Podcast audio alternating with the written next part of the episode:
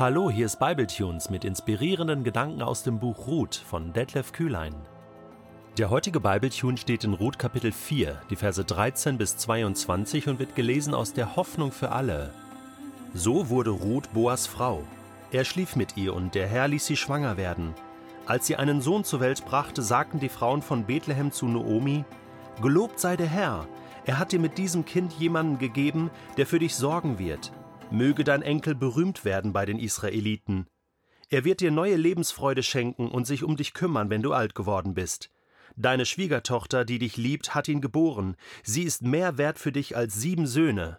Noomi nahm das Kind auf ihren Schoß als Zeichen dafür, dass sie es als ihr eigenes annahm.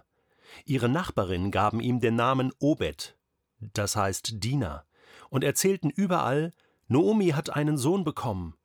Obed wurde der Vater von Isai, und dessen Sohn war König David. Dies ist der Stammbaum von Perez. Perez war der Vater von Hesron, und auf ihn folgten Ram, Aminadab, Nachschon, Salmon, Boas, Obed, Isai und David. So endet also das Buch Ruth mit einer Hochzeit in Bethlehem, mit einer Schwangerschaft in Bethlehem und mit einer Geburt in Bethlehem. Das kommt uns doch irgendwie bekannt vor, oder? Eine Geburt in Bethlehem. Dazu später noch mehr. Ruth wurde nun die Frau von Boas. Und es heißt hier in Vers 13, er schlief mit ihr, und der Herr ließ sie schwanger werden. Also, hier wird auch nicht mehr um den heißen Brei herumgeredet, ja, jetzt schliefen die beiden miteinander, sie waren verheiratet, sie schlossen eine Ehe, sie gründeten eine Familie, und nun musste sich Ruth nicht irgendwie zu den Füßen von Boas legen und an die Beine kuscheln. Und äh, nein, hier wird mit klaren Worten formuliert, was passiert ist. Und hier beginnt etwas Neues. Und die Frauen von Bethlehem, die sind außer sich. Und plötzlich rückt Noomi wieder in den Mittelpunkt der Geschichte. Ja, Boas und Ruth, ja, die haben sicher jetzt, aber die eigentlich glückliche und beschenkte ist Noomi. Noomi, die Schwiegermutter, die zu sich selbst sagte, ich bin die Bittere, ich habe alles verloren, sie hat alles zurückbekommen. Gelobt sei der Herr, oh ja, Gott ist derjenige, der hier eingegriffen hat, der das Blatt nochmal gewendet hat. Noomi, er hat dir mit diesem Kind jemanden gegeben, der für dich sorgen wird. Hier wird wieder äh, dieser Begriff des Lösers gebraucht. Jetzt ist er da und du bist versorgt. Gott sorgt für dich und er sorgt für dich durch einen Erlöser, durch einen Menschen, durch einen Sohn. Gott hat dir alles zurückgegeben. Möge dein Enkel berühmt werden bei den Israeliten. Obed, ja, er wird berühmt werden, und zwar als der Großvater von König David.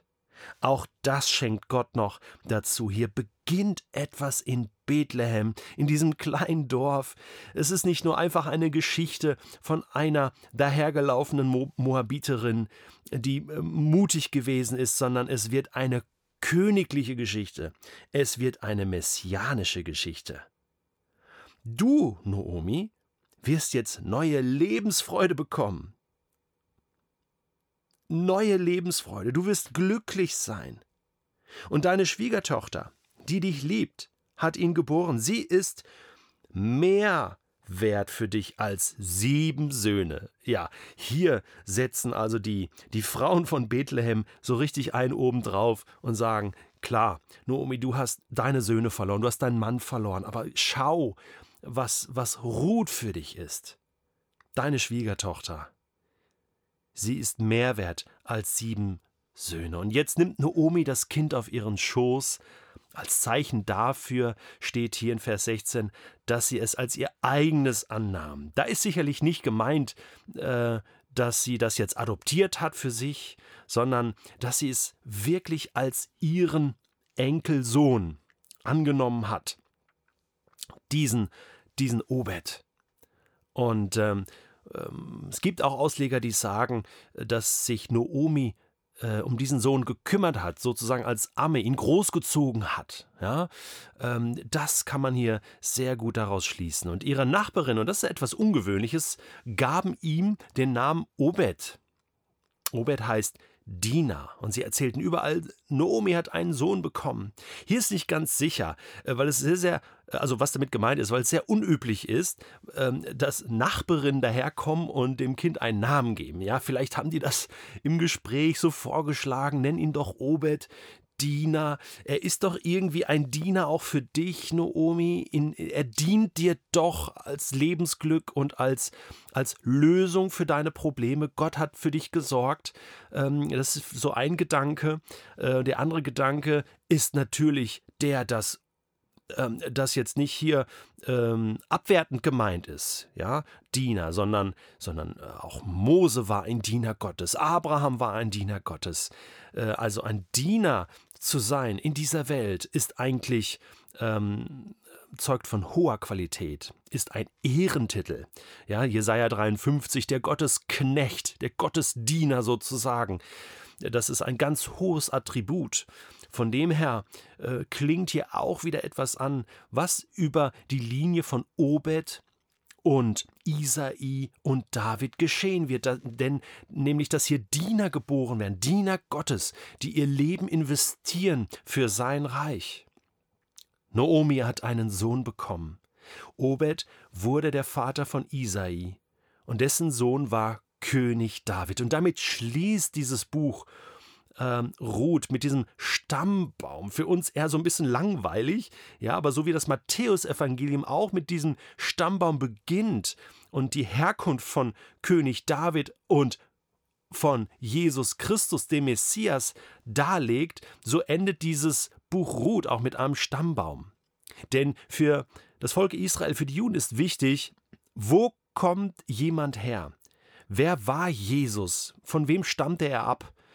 Er stammt von König David ab.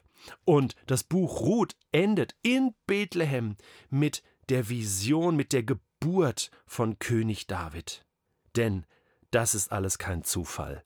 Hier haben wir eine heilsgeschichtliche Verkettung und die ist so grandios, so wunderbar, es ist einzigartig in der Bibel. Man sieht hier vor allen Dingen auch, wie der rote Faden über Generationen, über Jahrhunderte gewoben wird von Gott, dass er zum Ziel kommt und sein König, sein Sohn geboren werden wird in dieser Welt.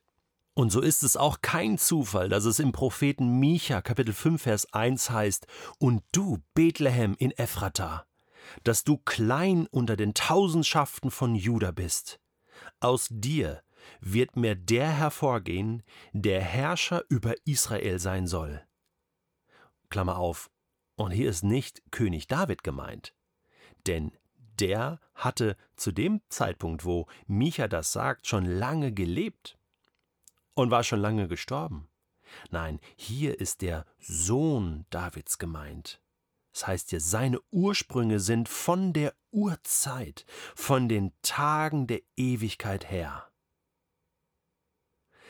Und dann führt der Prophet Micha das aus, was wir dann im Neuen Testament, in den Evangelien erleben, dass der Sohn Davids geboren wird in Bethlehem von Maria und Josef in Bethlehem. Und da schließt sich der Kreis. Ist das nicht eine verrückte Geschichte? Wir haben so viel gelernt aus dem Buch Ruth. Zwischenmenschlich, sozial, über die Geschichte Israels. Aber das Größte strahlt hier am Ende. Gott schreibt seine Geschichte, seine Geschichte Löser- und Erlösungsgeschichte, seine Rettungsgeschichte für diese Welt. Von Generation zu Generation. Und er gebraucht für diese Rettungsgeschichte ganz einfache, normale Menschen. Menschen wie du und ich.